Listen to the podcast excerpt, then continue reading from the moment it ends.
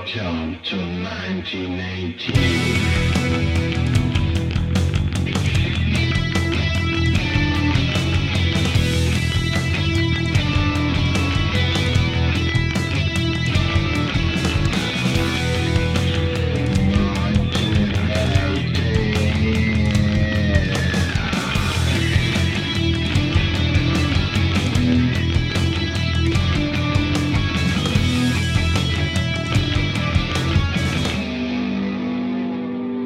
Herzlich willkommen äh, zu einer neuen Ausgabe von Antenne Baldrian mit dem Dominik. Und dem Claudio. Und wie ihr schon gehört habt, äh, gehen wir heute wieder zurück ins Jahr 1918 oder eben in die Region.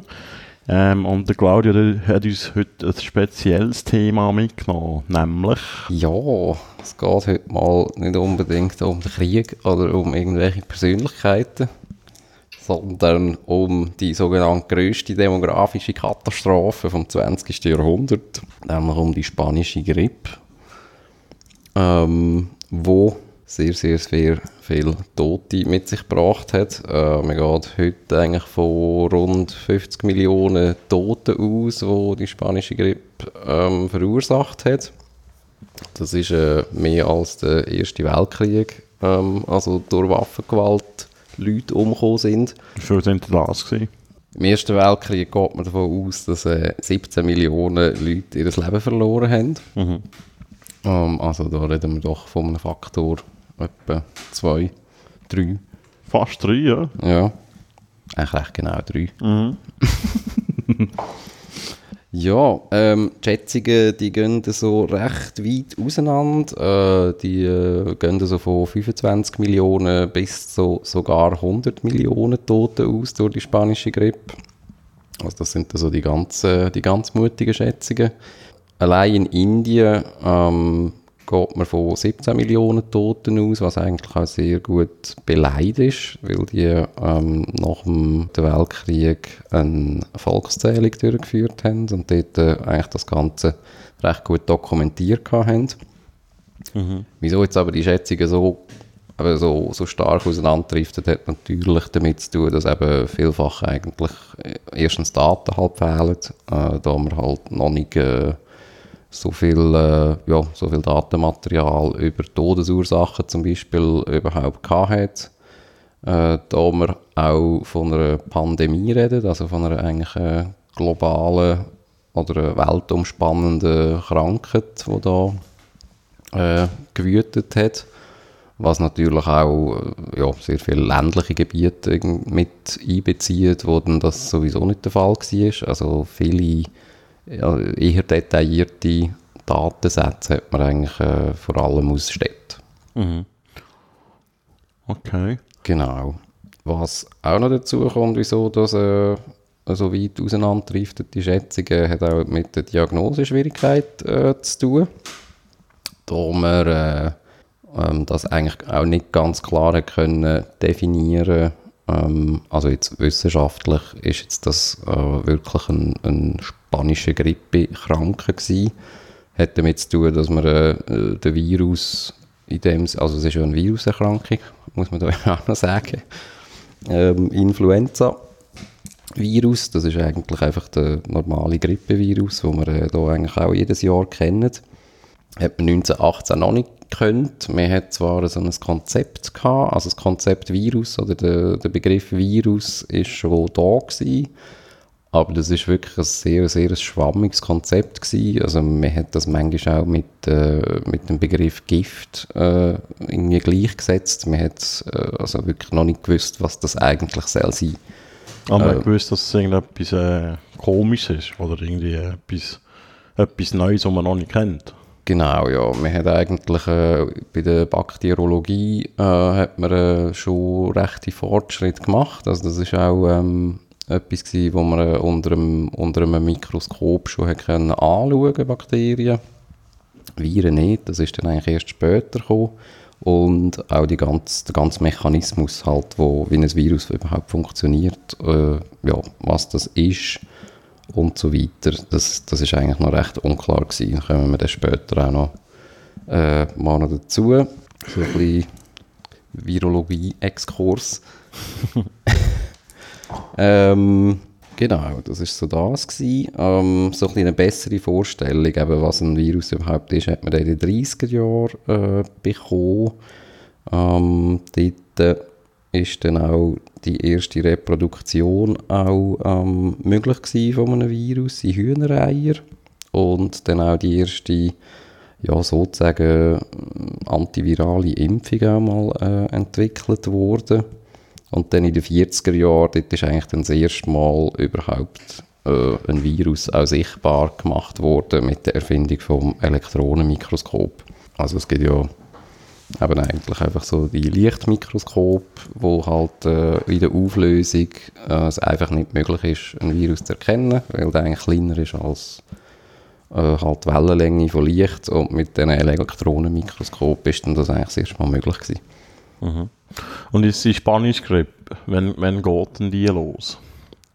Die geht los, ähm, so etwa im März 1918. Ähm, also dort ist auch das erste ähm, dokumentierte Grippe, also Opfer oder der erste dokumentierte Grippekranke, der hat das äh, überlebt, äh, ist im März 1918 dokumentiert worden in Amerika. Das war ein amerikanischer Soldat, der ähm, eingezogen worden ist, äh, um auf Europa zu gehen.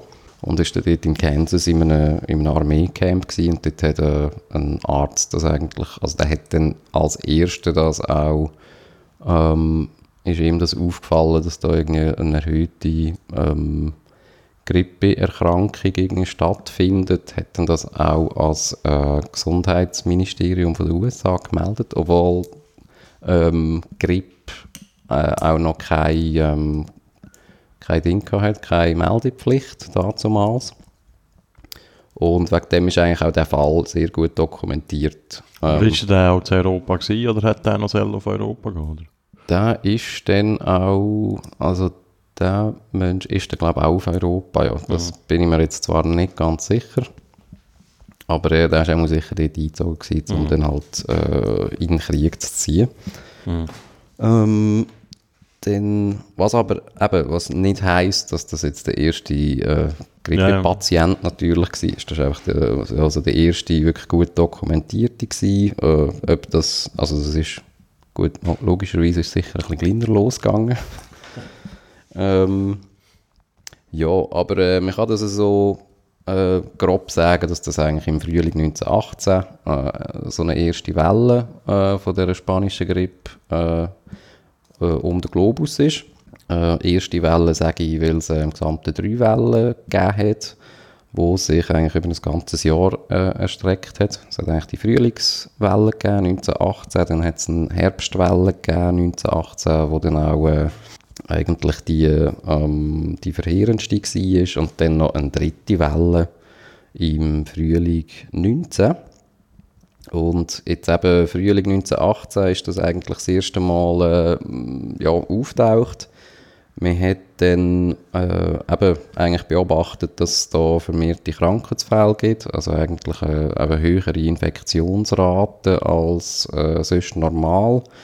Ähm, die Symptome sind jetzt noch nicht so riesig ausgeprägt speziell gewesen. Also man hat da eigentlich äh, noch recht äh, normale äh, Grippesymptome gehabt. Also man hat also von, wie man es kennt, Fieber, äh, Husten, Kopfweh, Gliederschmerzen mhm. und so weiter. Ähm, also schon verstärkt, als man es halt sonst irgendwie von, von Grippekrankheiten kennt und auch mit einer höheren ähm, Letalität, also höhere ähm, Anzahl Tote pro Infizierte. Mhm. Aber also wir reden hier von einer Letalitätsrate von rund 5 Promille. Und das ist jetzt im Vergleich zu einer normalen saisonalen Grippe, wo eigentlich unter 1 Promille liegt, also eine pro 1000, äh, doch auch schon das Fünffache von, von der normalen Sterblichkeitsrate. Aber sonst, also man hat das zwar, äh, man hat das bemerkt, man hat das eigentlich auch auf der ganzen Welt bemerkt, und äh, ist dementsprechend auch schon recht alarmiert gewesen. Aber die hat sich dann auch wieder abgeschwächt eigentlich mal, die erste Welle, so im Sommer 18. es kommt immer auch noch ein bisschen darauf ab, von, also wo das äh, dann auch, also was man liest, von welchen Quellen. Es gibt zum Beispiel Großbritannien, ähm, wo eigentlich die Welle ein bisschen später dann auch angekommen ist. Äh, USA eben ein bisschen kleiner. Ja, das hängt halt auch so ein bisschen von dem ab.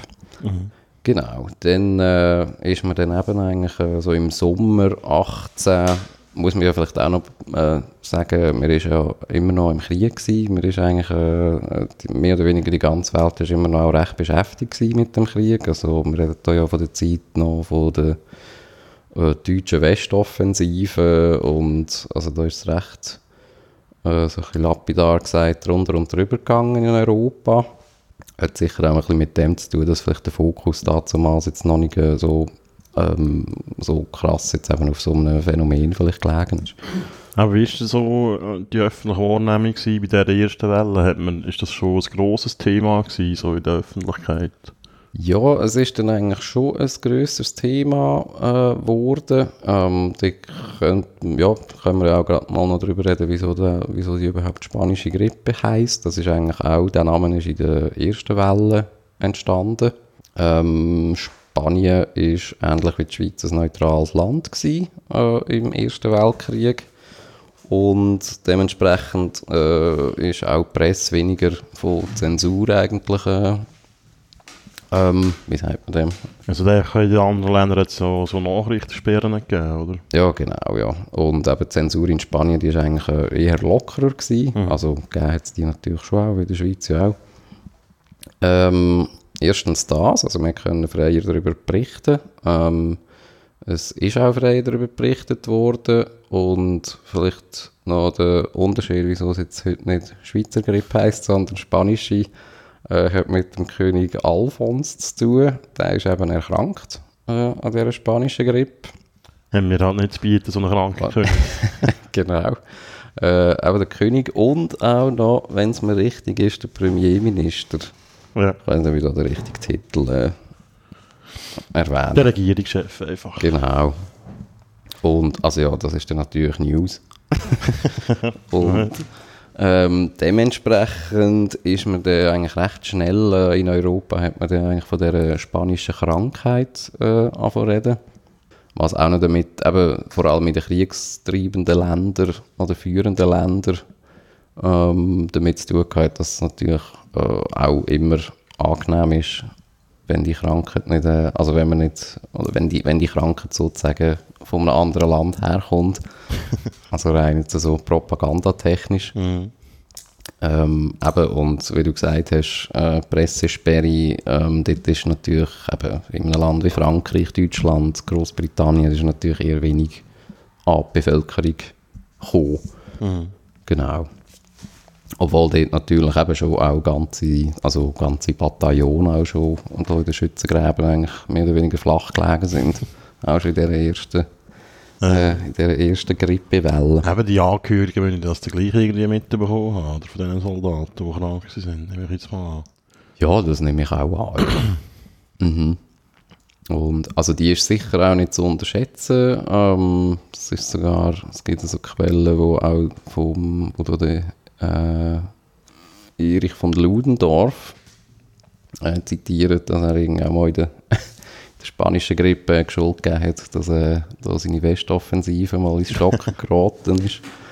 Ähm, das sind dann aber eben, also das, das äh, ist nicht wirklich beleidigt, ob jetzt da eben die eine Seite irgendwie stärker betroffen gewesen wäre als die andere. Ähm, man geht da, glaube ich, eigentlich von einer rechten gleichmäßigen Betroffenheit aus. Aber es ist sicher so, eben, dass äh, auch schon die erste Welle sicher dort äh, in dieser ganzen Westfront-Geschichte äh, vom Ersten Weltkrieg, das sicher ein bisschen auch zum, oder die Bewegung sozusagen ein bisschen zum Erliegen gebracht hat. Also weil halt wirklich äh, sehr, sehr viele Soldaten einfach ausgefallen sind. Genau. Ähm, dann äh, machen wir ja heute äh, mit unserer Presseschau äh, ein bisschen etwas anderes. Ähm, wir tun einfach immer wieder einmal aus unserem geliebten Triengradzeiger äh, mal etwas vorlesen. Da wir jetzt halt heute so ein, ein Thema haben, das irgendwie über ein ganzes Jahr hinweg äh, Thema war, damals, probieren wir das so, ein bisschen einzufangen. Ähm, wenn, das, wenn da das Thema überhaupt in Triengen angekommen ist. Und ähm, der erste Bericht, der ist dann am 12. Juli 1918. Ähm, also man sieht, das geht dann schon äh, damals doch noch ein Zeitchen, bis, dann da, äh, bis man in Triengen weiss, dass irgendwie, ich weiß nicht, spanische König äh, krank geworden ist oder dass da irgendetwas Grosses im Umlauf ist. So eine Pandemie reihenweise Leute wegrafft, ja. Ich weiß auch nicht, ob die Schweiz äh, auch ein Land war, das vielleicht tendenziell später auch betroffen war. Also da wir halt äh, ja, auch generell weniger ähm, sagen wir, Menschenbewegungen vielleicht auch gehabt hat. Ja. Also mh, klar, wir hatten ja so Truppenaustausch gehabt. Ähm, oder auch eben ähm, Die Internierten. Internierte, die da hergekommen sind. Aber ich glaube schon nicht in einem, eben, halt nicht in einem Ausmaß, wie das Ja, ja. in so Ländern wie Deutschland, Frankreich äh, passiert ist. Gut, dann gehen wir da mal in den Ringeranzeiger, ähm, wo da das erste Mal von die, der spanischen Krankheit redet. Ähm, das Armeestabspressbüro macht folgende Mitteilung. Die als spanische Grippe bezeichnete Krankheit, welche vor einigen Wochen in Spanien aufgetreten ist und jetzt auch aus deutschen und französischen Städten, ganz besonders in der Nähe unserer Grenzen gemeldet wird, hat sich in der Schweiz ebenfalls bemerkbar gemacht. Seit Anfang Juni sind bei verschiedenen Truppenkörpern in allen Teilen des Landes zahlreiche Erkrankungen vorgekommen, von denen bei einigen Einheiten bis zu 50 Prozent des Mannschaftsbestandes betroffen wurden. Durchgehend wird diese Krankheit als gutartig geschildert. Ihre Dauer beträgt durchschnittlich zwei bis, drei, äh, zwei bis vier Tage. Sie äußert sich durch rasch ansteigendes und rasch wiederfallendes Fieber, Kopfschmerzen, äh, Husten und nein, Muskel- und Gelenkschmerzen, katarische Erscheinungen der oberen Luftwege, große Kontagiosität, äh, das heißt Ansteckung, und rasche Wieder, äh, Wiederherstellung. Äh, währenddem die einen der behandelnden Ärzte von typischer Influenza sprechen, melden die anderen nur influenzaartige Erkrankung oder bestreiten sogar, dass es sich um Influenza handle und verzichten auf eine Benennung. Bis jetzt sind unter der Truppe drei Todesfälle bekannt geworden, die mit dieser Epidemie in Zusammenhang gebracht werden können, was gegenüber der Anzahl der bisher harmlos verlaufenden Krankheitsfälle nur etwa ein halbes Promille ausmacht. Bei der Zivilbevölkerung kommen die Erkrankungen dieser Art ziemlich zahlreich vor. Der Verlauf der Krankheit ist derselbe wie bei der Truppe. Über die Verpflanzung der Epidemie aus Spanien wird aus fachkundiger meteorologischer Seite mitgeteilt. Die von Spanien her eingetretene rasche Verbreitung der Grippeepidemie ist auf die Infektion durch heftige südwestliche Luftströmungen zurückzuführen die seit dem letzten Drittel des Monats Juni den ganzen westlichen und südwestlichen Teil Europas beherrschen. Der Fall liegt heute genau umgekehrt wie beim Auftreten der großen europäischen Influenza-Epidemie des Jahres 1889-90, zu dem kommen wir dann auch noch. Damals geschah der Epidemieausbruch von Russland her, und zwar Anfangs Dezember 1889, sofort mit dem Eintreffen nordöstlichen Windes in Zentraleuropa der die Krankheit bis weit hinunter nach Spanien führte. Es darf uns auch nicht wundernehmen, dass nachdem das schädliche Agens schon weit herum eingedrungen ist, reichliche Regenfälle und stärkere Ventilation der unteren Luftschichten, wie sie in Begleitung zahlreicher barometrischer Depressionen in letzter Zeit auftreten, die Epidemie, Epidemie nicht so schnell zum Erlöschen bringen können. Das ist jetzt äh, sehr viel Text gewesen. Aber jetzt, äh, der Text geht jetzt völlig davon aus, dass das wirklich aus Spanien kommt, oder? Ähm, das ist ja, ja. nicht wirklich so. Nein, Also- das, das ist nicht so. Ähm, das ist halt, ähm, also gut, der Text, der spricht jetzt eh, ähm, äh, also, Kann man ein Virus übertragen über den Wind? ne, also, in, nein, nein. Also, Eigentlich nicht, nein. oder? Eben, also da sind ja auch die Meteorologen recht, oder äh, vielleicht ein bisschen zu schnell auf dem Damm gewesen, um da äh, grosse, grosse Erklärungen abzugeben. was einen Einfluss kann haben, ist, äh, also das Klima und die Wetterbedingungen können einen Einfluss haben. Das hat einfach mit, äh, mit den Zugvogelbewegungen zu tun, Mhm. die sich dementsprechend können, äh, verändern Aber ja, eben mit, äh, also mit den sonstigen Windrichtungen hat das eigentlich äh, recht wenig zu tun. Was man vielleicht auch, noch muss sagen ist, ja, man war da 1918 auch noch in einer, äh, in einer Zeit gewesen, wo man äh, generell eigentlich schlechte Luft häufig ähm, als Ursache gesehen hat für Erkrankungen. Also äh, ein gutes Beispiel ist ja Malaria, wo ja äh, also schlecht, schlechte Luft heisst.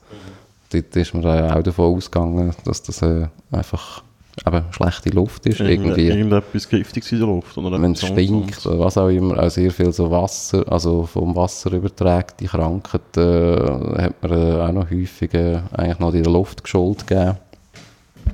Genau, also einfach so die Ansteckungswege und eben das ganze Konzept, das ist halt äh, noch nicht so, äh, ja, noch nicht wirklich erforscht gewesen, oder noch nicht so wirklich klar gewesen.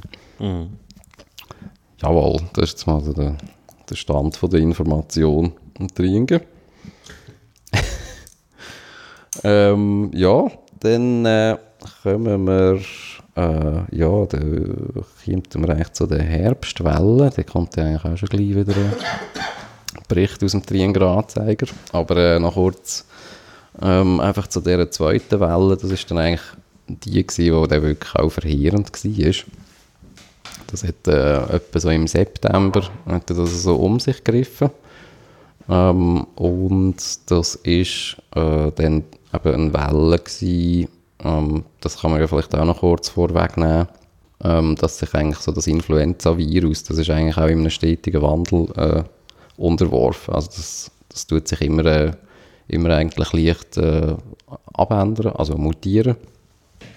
Wegen dem müssen wir uns ja eigentlich auch jedes Jahr wieder äh, gegen die Grippe, äh, also müssen, wir müssen uns nicht impfen, aber wegen dem sind wir wieder, immer wieder einmal anfällig auf Grippe. Da halt äh, das nicht genau, ganz genau der gleiche Virus ist wie letztes Jahr, wo man dann halt, äh, wo einem ins Bett rührt.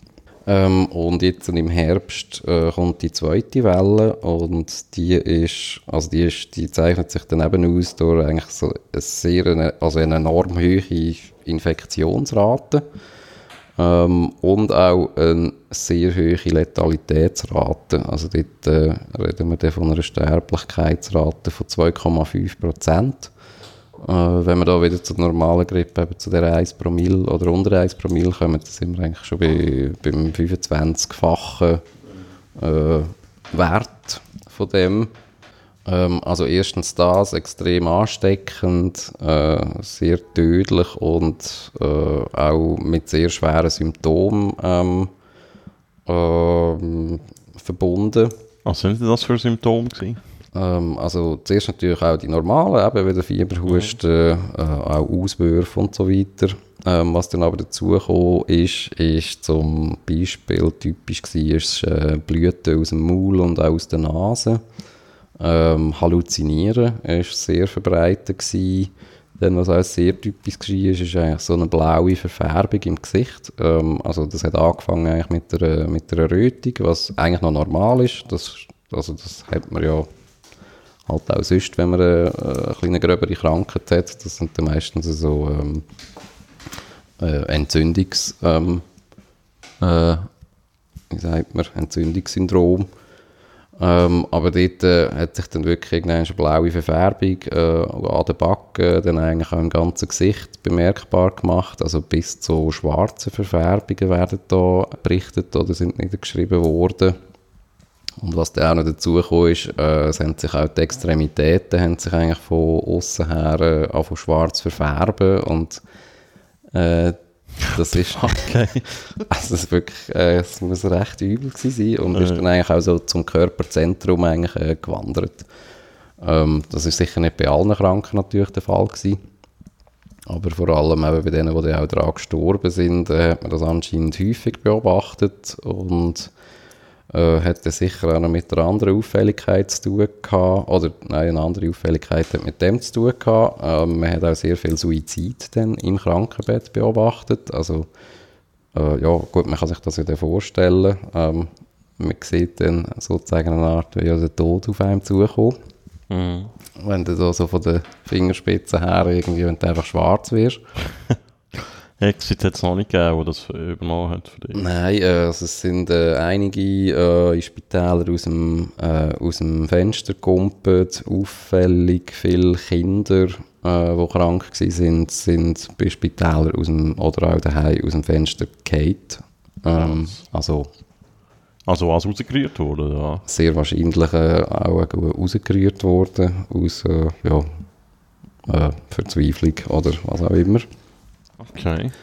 Ähm, dann äh, häufig auch sind Lungenentzündungen eigentlich so als zweite Diagnose, also was es ja auch sonst bei der Grippe einigermaßen häufig gibt, äh, Grund gewesen, wieso viele gestorben sind. Das hat damit zu tun, dass eben durch die Infektion dann auch ähm, also Bakterien, die eine Lungenentzündung können, können auslösen äh, ein bisschen leichter Spiel haben. Und was auch noch ganz eine komische Auffälligkeit war, ähm, ist, sind sehr lange Depressionsphasen von, äh, also von natürlich Überlebenden äh, nach der Erkrankung. Und auch ein schräges Phänomen ist das sogenannte europäische Schlafsyndrom gewesen, oder die europäische Schlafkrankheit. Das ist irgendwie so eine Erkrankung gewesen, auch von Leuten, die an der spanischen Grippe gelitten haben, die dann, äh, also so etwa bis zu einem halben Jahr später, ähm, also wie so eine, äh, wie sagt man dem mal schon, Narkolepsie hatten. Also die sind einfach mehr oder weniger zumindest am Tag Eingeschlafen. ähm, mega geschwächt gewesen. Also, also auch irgendwie ganz straub. Und das, das hat es eigentlich in dem Sinn dann eigentlich auch später nicht mehr gegeben. Also es ist so ein bisschen etwas Mhm. Einzigartiges gewesen. Ähm, jetzt, äh, man muss man sich das vorstellen, was hat man da dagegen gemacht, wo man äh, gesehen hat, was da passiert? Mhm. Eben, wenn da die Leute schwarz werden und so. Hat es da überhaupt irgendetwas dagegen, was man da können machen Ähm, also meinst du jetzt mehr so medizinisch? Oder? Ja, medizinisch. Ähm, nein, also das kommt dann vielleicht auch noch mit diesen Suizidraten ähm, dazu, ähm, dass man halt eben, also dass auch die Ärzte eigentlich völlig, äh, eigentlich völlig hilflos gewesen sind. Also Mhm. erstens hat es hat halt tatsächlich kein Medikament dagegen gegeben, also weil man, äh, ja, eben, also Impfungen hat man noch nicht kennt und ja, auch sonst ist dann halt, äh, in dieser Zeit ist eigentlich der Giftschrank dann auch äh, recht schnell mal äh, sozusagen, ähm, also aus, also nicht aufgebraucht gewesen, aber vielleicht äh, die Möglichkeiten dann irgendwann ist halt mal durch, durchgespielt. Ähm, äh, zum Beispiel, also eines von der mit Abstand am meisten verabreichten Medikamente ist Aspirin gewesen, was Mhm. äh, pff, ja, herzlich wenig bringt, außer dass es, äh, ich weiß auch nicht, dass du vielleicht ein bisschen weniger Schmerzen hast. Ähm, aber auch in Dosen, wo man sogar, äh, also dass es Theorie gibt, dass auch einige sogar an einer Aspirinvergiftung äh, gestorben sind, vielleicht. Mhm. Ähm, also da das erstens einfach in Mengen schon standardmäßig verschrieben worden ist, auch sonst in dieser Zeit, wo irgendwie das Fünffache vom heutigen, von der heutigen Maximaldosis überschreitet. Mhm. Ähm, und eben so eine Aspirinvergiftung ähm, kann auch, ähm, also ist ein Symptom, dass der eigentlich so Wasser in die Lunge dringt und dass der natürlich bei so einer Erkrankung sicher auch nicht gerade weiterhilft. Also du kannst dann eigentlich wie so innerlich verdrinken, so Mhm. blöd gesagt. Genau. Ähm, sonst, was hat es noch gegeben? Es hat so Arsen-Therapien gegeben. Ähm, das, also man hat wirklich eigentlich wortwörtlich alles ausprobiert, was irgendwie möglich war. Es hat auch Ärzte gegeben, die haben Quecksilber äh, verabreicht, wo man manchmal, also wo auch eine Theorie ist, dass gewisse auch äh, so Halluzinationen oder äh, auch so Depressionsphasen auch äh, durch Quecksilber vielleicht könnte auch verursacht worden sein. Okay. Ich glaube, das sind so eher schwache Theorien oder auf einem schwachen Fundament. da Halt, also es ist nicht flächendeckend äh, jetzt die Leute irgendwie mit äh, Quecksilber vollpumpt worden oder so, das nicht. Mhm. Ähm, ja, und sonst, also ich habe mal jetzt gelesen noch in einem Buch, dass, ähm, dass, eigen, also dass man jetzt aus heutiger Sicht ähm, ist eigentlich, oder ist eigentlich die beste Therapie ist eigentlich gewesen, dass man einfach ähm, die Leute äh, hydriert behalten hat, also einfach genug trinken, Ähm, ja, im Bett bleiben, äh, ab und zu mal etwas essen. Also viel mehr hast du eigentlich nicht können machen. Das war eigentlich wirklich die beste Therapie. Gewesen. ist eigentlich so äh, Pflege. Also, ja. Und äh, hat man dann bei dieser zweiten Welle, die ja viel grösser war, hat man dort schon den Connex oder die erste Welle gemacht, trotzdem Also hat man gewusst, das ist die zweite Welle von dieser komischen Influenza, die jetzt da kommt. Ja, das war eigentlich so ein Konsens gewesen, dass schon, ja, dass äh, so die, die spanische Krankheit jetzt wieder zurück ist. Ähm, ich glaube schon auch vor allem halt durch, ähm, auch durch das Symptombild, wo ähm, also klar, jetzt, wenn ich jetzt da das ganze schreckliche Zeug vorher aufgelistet habe, das äh, macht dann auch natürlich nicht das Gros aus von, von denen, die halt einfach krank sind und das überleben oder vielleicht auch äh, in einer schwächeren Form irgendwie erlebt haben, ja. Aber sonst sind eigentlich so die typischen Symptome eigentlich schon gleich gewesen. Ja, aber eben, sonst kann man eben, es, äh, es ist einfach eine grosse, grosse Hilflosigkeit eigentlich rum gewesen, aber bei den Ärzten. Ähm, ja, was vielleicht noch geholfen hat, ähm, das ist auch noch erwähnenswert, gerade bei der zweiten Welle. Ähm, dort ist ähm, eigentlich quasi nur äh, Australien als Kontinent verschont worden, wegen grossen Quarantänebestrebungen, weil die haben eigentlich äh, von der ersten Grippewelle so weit gelehrt, dass sie sich dann eigentlich ja, wirklich recht konsequent abgeschottet haben während der ganzen zweiten Welle. Ähm, sind dann aber bei der dritten Welle dann doch ähm, heimgesucht worden, da, ähm, ja, da sie halt die Quarantänebestimmungen irgendwann halt auch wieder äh, mhm. äh, gelockert haben. Ja, und dann ist das grosse Sterben auch in der Schweiz losgegangen, in der zweiten Welle.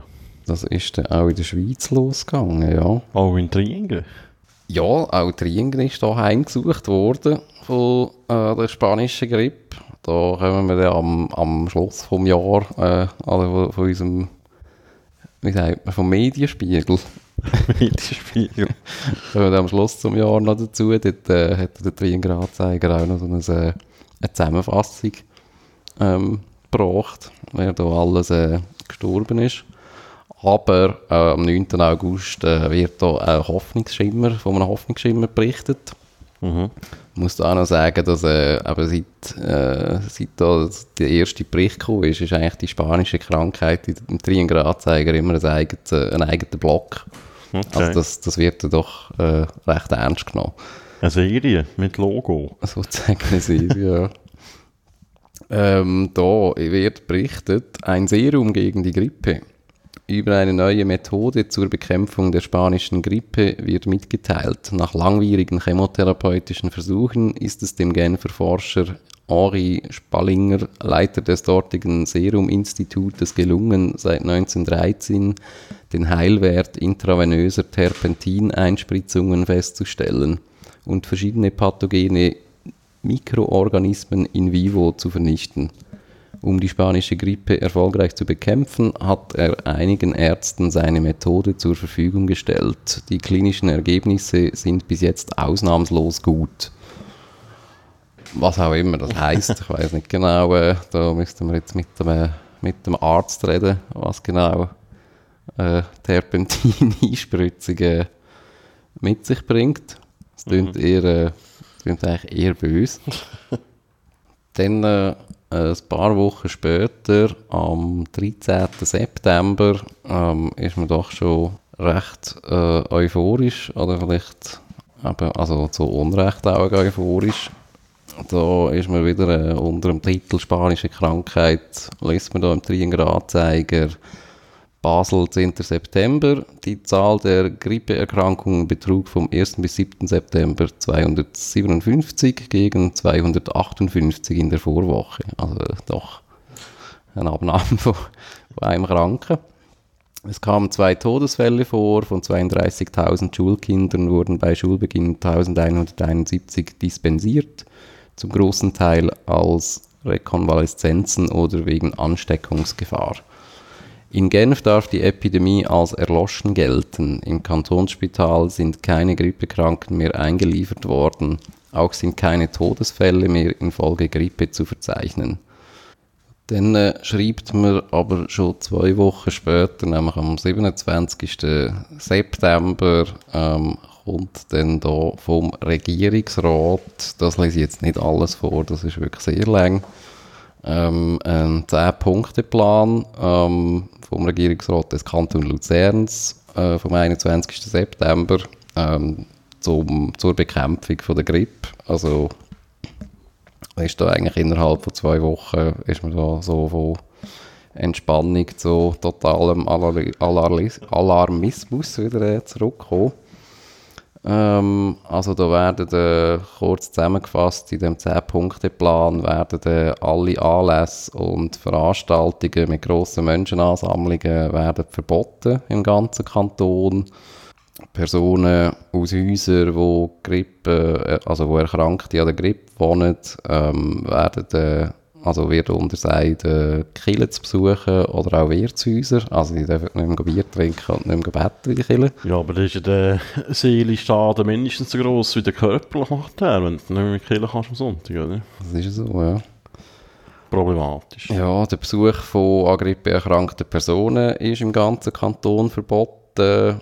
Gemeinderäte sind ermächtigt, äh, zum Lichtspieltheater, Theater, Konzertaufführungen und eigentlich sowieso jenste Veranstaltungen zu verbieten.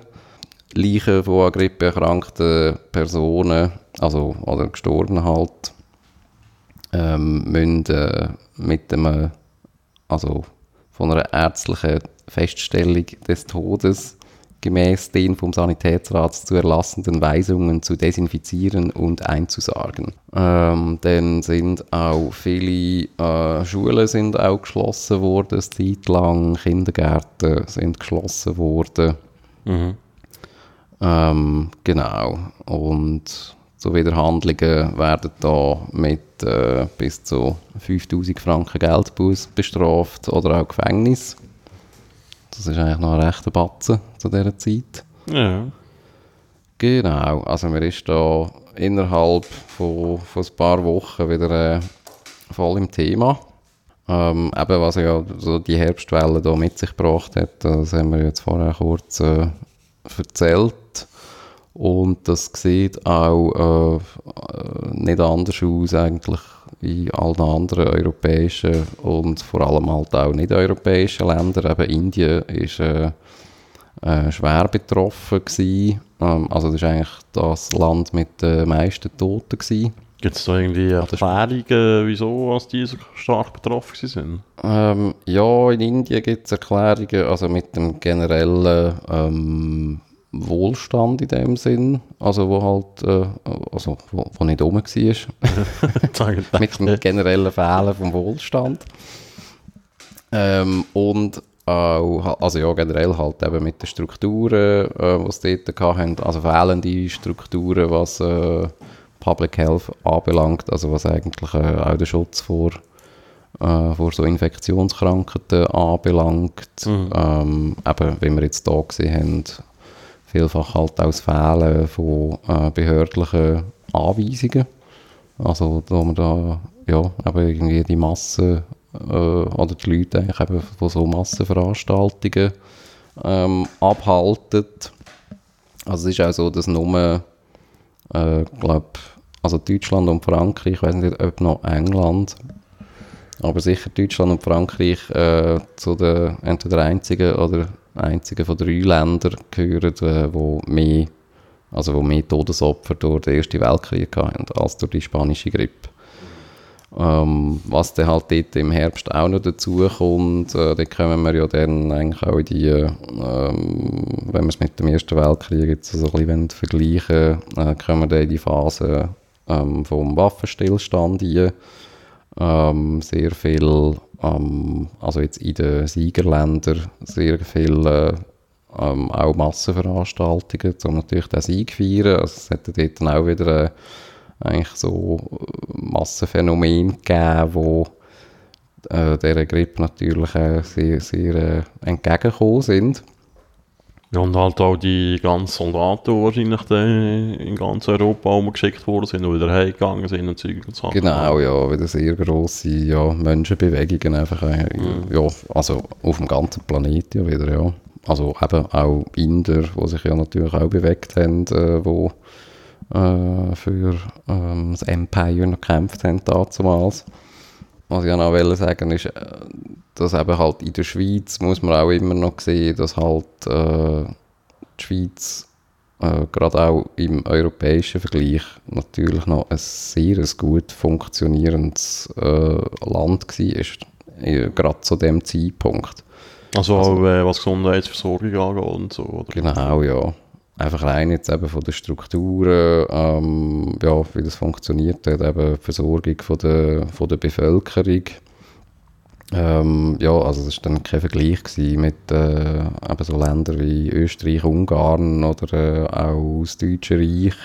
Mhm. Ähm, also jetzt gerade um die zwei äh, Verlierer eigentlich von dem Krieg ja äh, mal zu nennen. Also da gibt es auch so Quellen, wo äh, von Österreichern eben, wo über die Schweiz dann wieder zurück auf Österreich-Ungarn gebracht werden, wo dann äh, müssen den Zug wechseln an der schweiz-österreichischen Grenze, wo dann eigentlich aus so einem äh, SBB-Zug in einen österreichischen Zug müssen, äh, umsteigen und dort dann einfach so mehr oder weniger einfach so eine, so eine Stahlbüchse vorfindet, wo ähm, alle Sitze äh, aufgeschnitten worden sind, weil anscheinend einfach Leder als, äh, also sehr rar war und dann eigentlich als sehr wertvoll angeschaut worden ist oder halt auch gebraucht worden ist, um irgendwie einen Schuh flicken oder was auch Mhm. immer.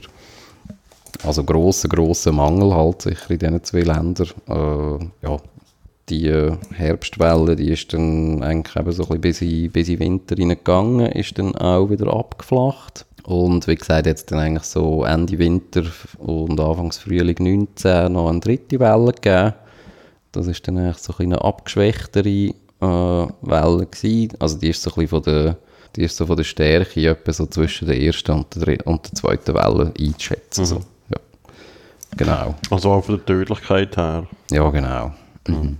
Also die ist dann zum Beispiel eben gerade in Australien ähm, ist dann die sehr äh, präsent, da die äh, also da die eigentlich ja sozusagen die zweite Welle verpasst haben, äh, also clevererweise oder ab, abgewendet haben. Aber äh, sonst ja, ist das sicher auch durch, ja, eben durch, durchs, durchs Erleben vom Ersten Weltkrieg dann vielleicht auch nicht mehr ganz so stark im Fokus wieder gewesen. Also es ist wirklich so, ja, die Herbstwelle, das ist eigentlich so der grosse Fokus dann eigentlich gewesen. Gerade in Europa, wo, also, oder ja, jetzt die Quellen, wo, wo man äh, hauptsächlich so hat. Jetzt, äh, wenn man, äh, am Anfang hast du ja, glaube ich, gesagt, 50 Millionen Tote geht man davon aus, oder eben Mhm. 25 bis 100 Millionen oder so. Gibt es auch da irgendwie Zahlen, wie viele da wirklich irgendwie äh, angesteckt sind oder die Grippe hatten? Das müssen ja fast Milliarden sein in dem Fall. Ja, man geht äh, von rund einem Drittel von der Menschheit aus, also Mhm. wo angesteckt war. Sprich, das sind äh, also mehr als eine halbe Milliarde gewesen. Äh, die Gesamtbevölkerung war ja bei nicht ganz 2 Milliarden gewesen, 1918. Aber von dem her ist es eigentlich schon äh, ja, eigentlich ein extremer Event. Also wenn das so, also rein von der Betroffenheit anschauen, ich meine, jeder Dritte ist einfach krank äh, im Bett gelegen mit dem. Dementsprechend ist, ähm, das hört man auch noch viel, also obwohl man ja jetzt eigentlich in dem Jahr noch, noch viel gehört über die spanische Grippe, eben gerade in Medien oder auch, ja, generell, ja, ist, ist das eigentlich so eine, eigentlich eine Katastrophe gewesen, die im Bewusstsein gar nicht so präsent ist eigentlich. Also es ist Also in der Nachbetrachtung, oder wie? ja, Ja, Halt weil es überlagert wird vom Krieg, oder? Genau, ja, da gibt es irgendwie auch so Überlegungen. Also das erstens halt eben, es wird halt so ein bisschen als äh, ja, so Neben, Nebenanekdote zum Ersten Weltkrieg angeschaut. Und was ich auch noch interessant gefunden habe, ähm, ist noch so eine Theorie, die einer gebracht hat über äh, also ein Historiker, äh, einfach wenn man überhaupt so historische Events äh, dann in der Nachbetrachtung auch ähm, anschaut äh, ist, dass eben die spanische Grippe erstens halt, also die ist sehr heftig gewesen, aber halt nicht sehr lang. Also das ist eigentlich rein Tour. Also mhm. klar, jetzt mit all diesen drei Wellen reden wir natürlich schon von einem Jahr. Ähm, aber so ein die, äh, die krasse zweite Welle sind, sind ein paar Monate gewesen, da ist das eigentlich wieder äh, weg gewesen. Ähm, und plus eben, man ist dort halt mit in den äh, äh, politischen Querelen gewesen, von der Nachkriegszeit oder Waffenstillstand und Revolution und so weiter. Mhm. Und ähm, was halt auffällt, ist eigentlich so ein bisschen der, äh, der Held. Also, Der Held. ähm, wo er auch gesagt hat, vieles, äh, ähm, oder wir, wir tun ja gerne eigentlich Geschichten auch so personifizieren und das fehlt halt eigentlich bei dem. Vielleicht eben gerade, weil einfach alle mehr oder weniger betroffen gewesen sind. Ja, ist halt da so ein kleiner ein Gleichmacher, so ein so eine, äh, Virus, oder? Mhm, Also da können jetzt eigentlich alle betroffen sein davon. das ist ja so, ja. Jetzt aber, äh, was ja mehr, ich bin also völlig äh, ahnungslos, was so Viren und so Zeugs angeht. Mhm. Oder auch so Grippen und so. Ich verfolge das nicht so eng. Ähm, wie ist das? Wieso ist denn die spanische Grippe dann plötzlich weg gewesen? Also wieso ist, hat es nicht eine vierte Welle gegeben oder eine fünfte Welle? Also erstens weg ist sie eigentlich nie gewesen. Die ist ja, ähm, man kann sagen, die ist eigentlich immer noch da. Ähm, wieso? Ähm, dann eben bei der dritten Welle hat man ja dann gemerkt, äh, dass die schwächer wird und ähm, sonst ist es dann eigentlich so, dass du irgendwann kommst du so eine, eine sogenannte Herdenimmunität über. Also du, der Körper, also der menschliche Körper, der passt sich dann eigentlich auch dem Virus wieder an. Mit einer Gegenreaktion. Also der Körper, also wir tun dann eigentlich äh, eine Antwort darauf bilden, sobald wir eigentlich mal ein Virus in uns haben, äh, wo wir dann eigentlich können bekämpfen mit äh, Antikörper, sogenannten. Also das ist eigentlich sozusagen, das beantwortet eigentlich auch gerade gleichzeitig, wieso eigentlich die spanische Grippe auch so dermaßen tödlich war. Also wieso taucht sie plötzlich auf. Ähm, das hat auch damit zu tun, dass äh, eben das, äh, das Virus eigentlich in, einem permanenten, äh, in einer permanenten Veränderung unterworfen ist, wo man von äh, zwei Sachen unterscheidet. Zum einen der sogenannte ähm, Gendrift und ein Genshift. Vielleicht noch kurz, äh, vielleicht muss man ja noch anfangen, was ein Virus überhaupt ist. Das ist ja eigentlich, das gilt ja eigentlich als nicht, nicht als Lebewesen, da sich ein Virus selber nicht kann fortpflanzen. Also das Bakterium, wenn du das ja eben zum Beispiel auf so eine ähm, Nährplatte tust, dann tut sich das eigentlich selber fortpflanzen. Mit einem Virus funktioniert das nicht.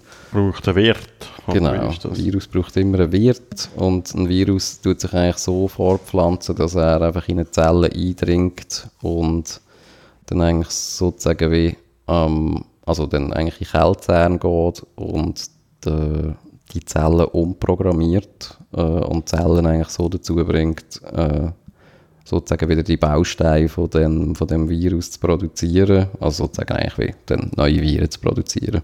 Ähm, das ist eigentlich so ein das, das Komische von einem Virus oder wieso er eben nicht als Lebewesen gilt. Und eben mit diesen Gendrift und Genshifts, ähm, dort ist es so, dass ein Gendrift ist eigentlich so ein ganz normaler Genschaden, wie das bei uns auch ähm, eigentlich passiert. Also wir, äh, wir, also unsere Zellen oder unser Genmaterial sozusagen in gewissen Zellen mutiert auch die ganze Zeit. Das wird ja wieder repariert. Also das ist dann irgendwie so ein kompliziertes Zeug. Äh, aber manchmal passiert es dann halt, dass das äh, nicht repariert wird. Das kann dann äh, entweder gar keine Auswirkung haben, ähm, weil das gerade irgendwie bei einer, ähm, ja, vielleicht bei einer Genpartie war, wo eigentlich gar nicht ein relevantes Material ist oder Information drauf hat. Äh, das kann sozusagen eine gutartige Mutation sein oder auch eine bösartige. Äh, also Krebs zum Beispiel Genau, ist, äh, ist so ein Das Beispiel. ist eigentlich eine Zellmutation, die dann halt sich ausbreitet. oder? Genau, ja. Und äh, bei einem Virus, der, eben dieses, der hat auch eine, eine Geninformation und die, die verändert sich halt auch ab und zu. Oder eigentlich stetig. Und bei so kleinen Veränderungen, einfach in dem, in dem ganzen äh, Genstrang, da redet man eigentlich eben von einem Gendrift. Ähm, das sind dann eigentlich so ein bisschen die äh, schwachen Veränderungen, äh, wo man eben zum Beispiel, äh, also was damit, wo damit zu tun hat, wieso man eigentlich eben jedes Jahr an einer Grippe erkrankt. das ist dann eben eigentlich sozusagen wie ein Grippestamm, der aber leicht abgeändert halt nächstes Jahr wieder kommt. Und wegen dem werden wir dann wieder krank. Wir immunisieren uns dann eigentlich durch das, dass wir ihn aufnehmen, äh, weil wir dann eben wieder so eine Antikörperantwort haben.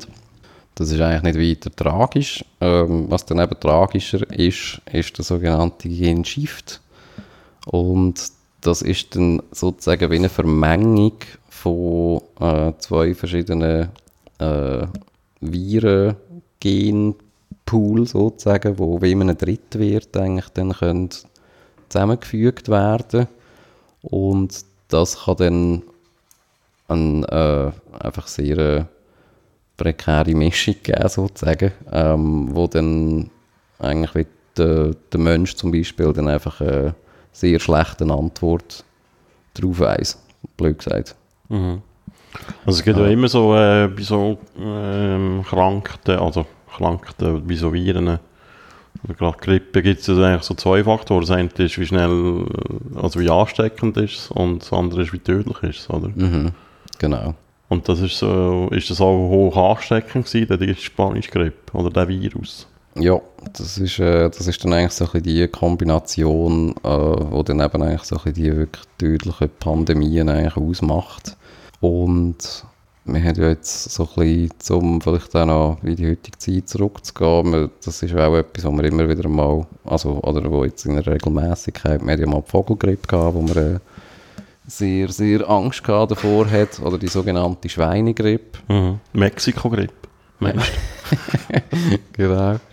Ähm, dort, äh, das, das ist auch noch so ein bisschen, ähm, so ein bisschen verwirrend manchmal, weil eigentlich es gibt, es gibt so reine Vogelgrippen, wo ähm, also zum Beispiel, also Wasservögel sind sowieso eigentlich Werte von extrem vielen so Grippevirenstämmen, wo, wo sie aber nicht unbedingt krank macht. Äh, das Schwein ist auch ein Wirt von gewissen Virenstämmen und der Mensch auch. Ähm, da gibt es noch andere Säugetiere. Äh, es gibt auch so irgendwie eine Virenklasse, die anscheinend nur beim Menschen und bei Seehunden vorkommt. ähm, jetzt bei Seehunden ist es natürlich vielleicht dann weniger, also vielleicht gibt es das dann auch mal noch, die Robengrippe, wenn wir vielleicht da irgendwie so eine komische du? Ausrotten, bevor es so komische reinkommt. Mutation in einer Robbe ähm, der vorhanden ist. Und zum Beispiel eben bei der Vogelgrippe, dort äh, ist eigentlich so ein bisschen der Alarm ist eigentlich vor allem losgegangen, weil man, äh, weil man eigentlich eben gemerkt hat, dass das, ähm, also dass man eigentlich Angst davor hat, dass das vom Mensch zum Mensch kann übertragen werden. Also man hat gemerkt, dass äh, der Virus eigentlich wie den Sprung gemacht hat, dass er vom Vogel auf den Mensch kann übertragen werden was äh, jetzt im Moment noch nicht so riesig schlimm ist.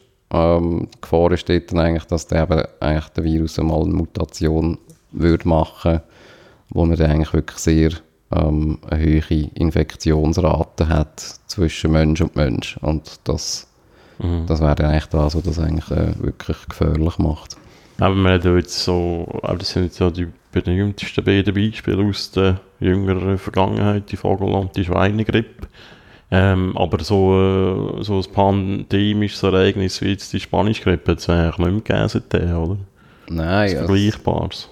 ähm, also eben, also seither sowieso nicht mehr. Es hat ja so ein paar berühmte Pandemien noch gegeben. Pandemie heisst eigentlich, wenn es wirklich auf der ganzen Welt vorkommt, oder? Ja, Und genau. Epidemie ist dann so ein bisschen lokal. Ja, Okay. ja wir reden von einer Pandemie, wenn es über äh, mehrere Länder oder Kontinente geht. Mhm. Also wo natürlich, also der Begriff über mehrere Länder, ja, Aber das ist eigentlich die jährliche Grippe auch eine Pandemie, die ist, geht ja um die ganze Welt um, oder ist das nicht so?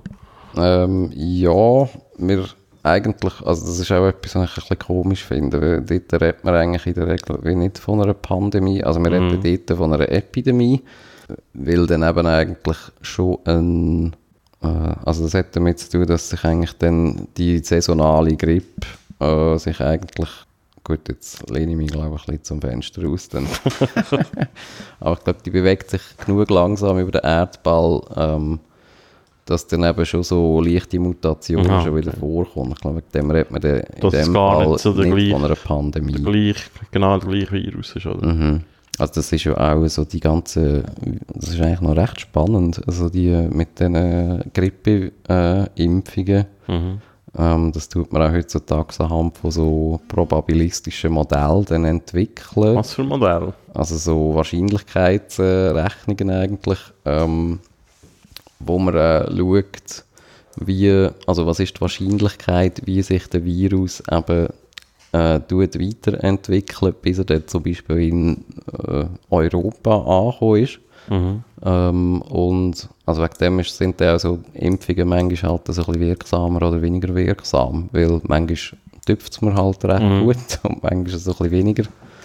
Äh, und also klar, manchmal ist der, so die Virulenz, wie man sagt, von so einem äh, von, von der saisonalen Grippe halt auch höher oder ein bisschen weniger hoch. Das, das kommt auch noch dazu. Eben, jetzt, äh, aber äh, zuvor haben es schon so Pandemien gegeben, so berühmte. Vorher, Ja. ja. es gibt, also sehr berühmt ist zum Beispiel die russische Grippe, die haben wir ja vorher kurz äh, da in dem äh, Bericht gehört. Mhm. Ähm, die ähm, ist mir da auch mal noch begegnet. Die, also das, das ist auch eine, eine größere Pandemie gewesen. Äh, Also hat niemals so viele Tote gefordert wie die die spanische gewesen? Grippe. Die ist 1889, 90 gewesen. Ähm, aber was eben auch noch sehr interessant ist, ist, äh, weil ja so eine Anomalie von der spanischen Grippe ist eigentlich, dass sehr viele so zwischen 20 und 40-Jährige gestorben sind an der. Mhm. Ähm, Wieso? Was, ähm, also wissen tut man es eigentlich nicht, nein.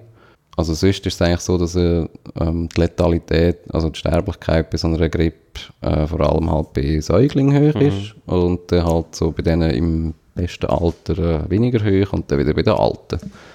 Und jetzt bei der spanischen Grippe ist es einfach so, dass die, also eigentlich hat es normalerweise hat so eine U-Form, sagt man, und jetzt die spanische Grippe hat so eine klare W-Form, auch mit einem recht klaren Peak bei 28-Jährigen gehabt.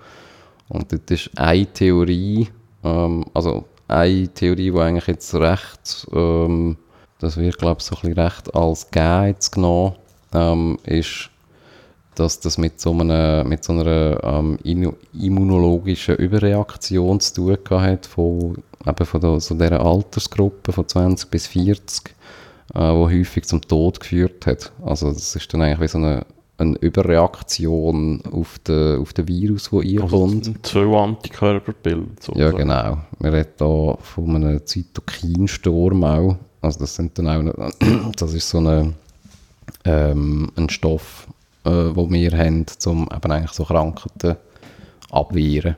Und ja, das wird eigentlich so ein bisschen als, äh, als gängige Erklärung gebraucht, äh, wieso eigentlich so viele Junge äh, an dem gestorben sind. Eine Theorie, die ich noch interessant finde, ist eben, dass das mit der russischen Grippe zusammenhängen.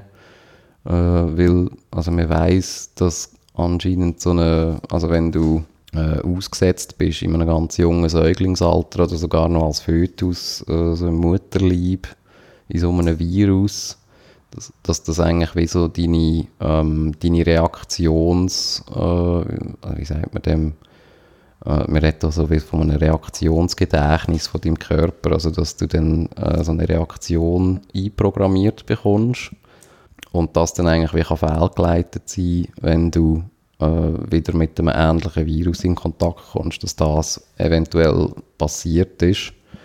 Ähm, das erklärt noch nicht alles, aber das könnte so ein bisschen den, Peak bei so den 28-Jährigen äh, erklären, weil ja die eben 1890 halt gerade so in dem, dem Säuglingsalter respektive noch nicht ganz geboren oder so sind.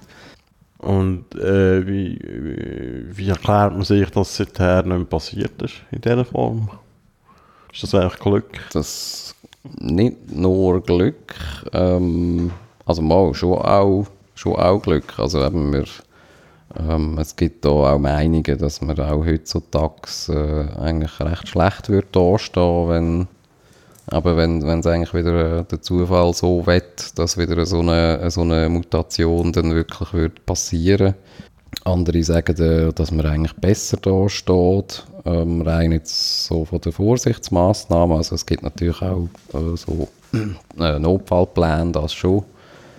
Aber dort ist auch wieder äh, ähm, zum Beispiel äh, so Entwicklungsländer, oder äh, Schwellenländer, äh, wo jetzt dort äh, ähm, sich auch, also, also wo benachteiligt sind. Es gibt anscheinend eben auf der ganzen Welt nur zwölf Länder, wo ähm, eigentlich so Produktionskapazitäten überhaupt haben, für so Grippe ähm, Medikamente eigentlich können herzustellen.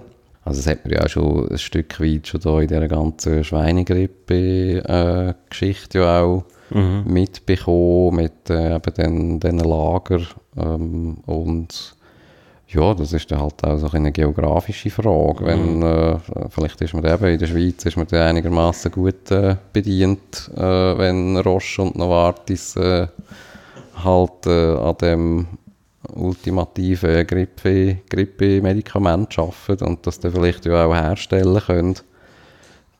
Ja, ist dann halt die Frage, ob das äh, gerecht verteilt wird auf der Welt. Und Indonesien ist zum Beispiel so ein Beispiel, wo vor, ähm, ich glaube, etwa zehn Jahren ähm, sich recht stark mit der WHO gestritten haben. Also die haben eigentlich ähm, die haben mit der WHO darüber gestritten, dass, ob sie eigentlich auch selber eben so eine Art äh, Produktionsstandort äh, können werden oder respektive Geld bekommen, um das zu ermöglichen.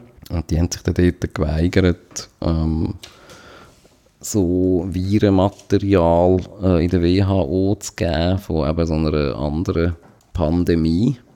Das ist eigentlich sicher ein Streitpunkt geblieben, ähm, oder bleibt auch ein Streitpunkt, ähm, ja, da man das, da man eigentlich die ungerechte Verteilung halt, äh, ja, sieht. Also die ist eigentlich offensichtlich, was das anbelangt. Aber eben, du hast noch gefragt, eben wegen der, äh, wie gut, dass man halt äh, vorbereitet ist. Das ist irgendwie, glaube ich, noch schwierig zu sagen. Also man, ist, man liest irgendwie das und das. Gewisse haben das Gefühl, äh, wir sind recht gut vorbereitet. Andere haben so das Gefühl, wenn das irgendwie wieder würde passieren dann, äh, ja, dann würde es recht rund gehen.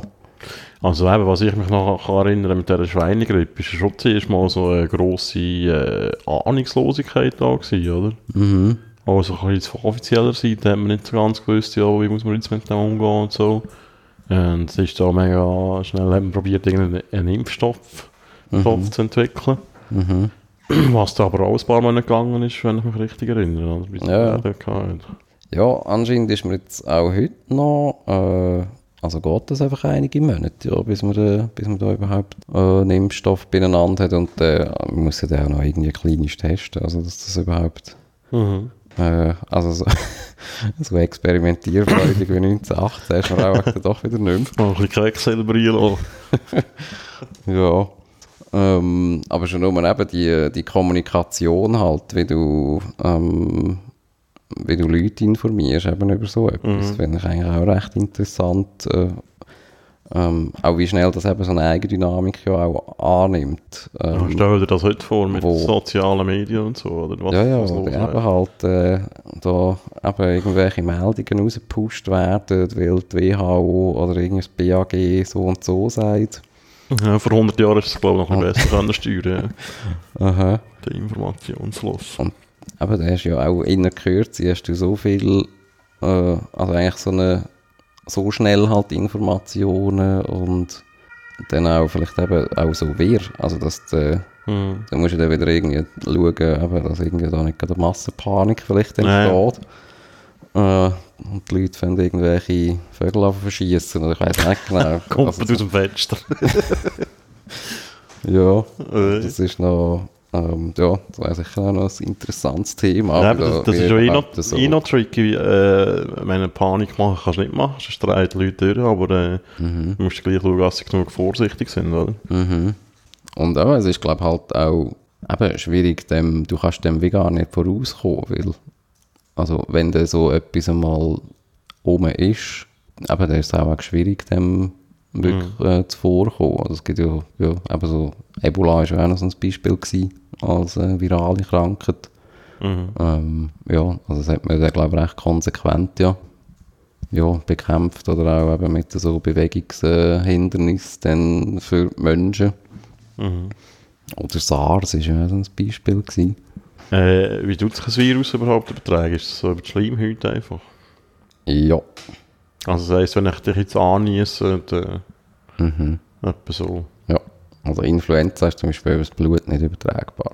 Äh, ja, wenn wir zum Schluss noch einmal aufs Ring schauen. Jawohl.